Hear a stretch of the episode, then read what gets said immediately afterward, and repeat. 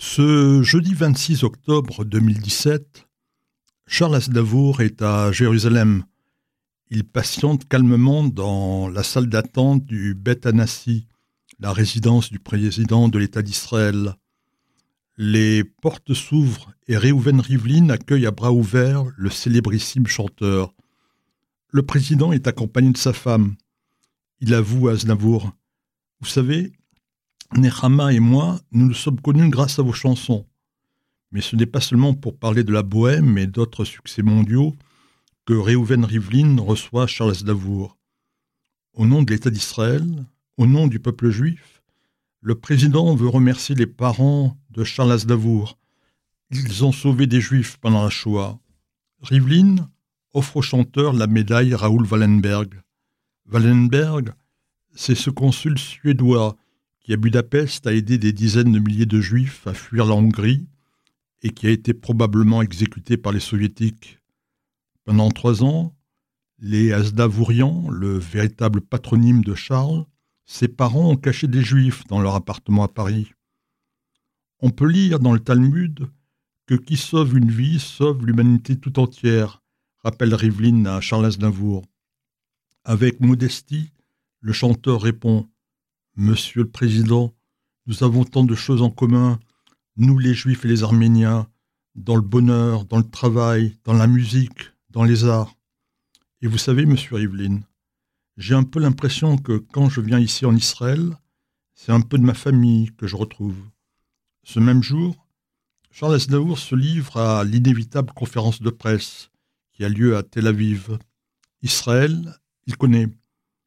Savez-vous, lance-t-il au journaliste, que la première fois que je suis venu chanter ici, je ne suis pas sûr que beaucoup d'entre vous étaient nés.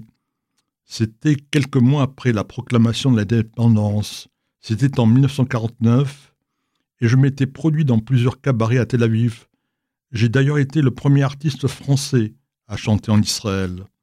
Je suis revenu à plusieurs reprises, et en 2014, c'était spécial puisque je suis venu préparer la bar au cotel de l'un de mes petits-fils qui est juif.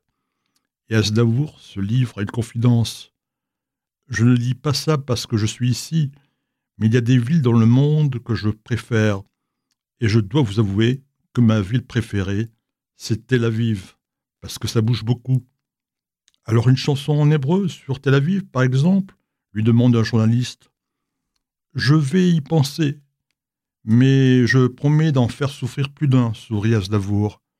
Lui qui, en 1967, peu après la guerre des séjours, avait écrit Yerushalayim, qu'il chantait avec ces mots. J'étais venu, main vide et pieds nus, à toi Yerushalayim, pour me garder, tu as cloué l'amour dans ma poitrine, Yerushalayim. Et ce samedi 26 octobre, après la sortie de Shabbat, Charles Aznavour donne un concert unique à Tel Aviv. Tout de noir vêtu, flanqué de bretelles rouges, il interprète pendant une heure et demie vingt-deux chansons, les plus connues bien sûr. Et le public ne veut plus lâcher.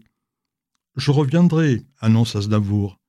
Il avait promis, et ce pour sa tournée de son 95e anniversaire. Il devait se produire à Tel Aviv le 29 juin 2019. Mais Aznavour n'a pas pu tenir sa promesse le 1er octobre 2018, le rideau s'est baissé sur lui, définitivement.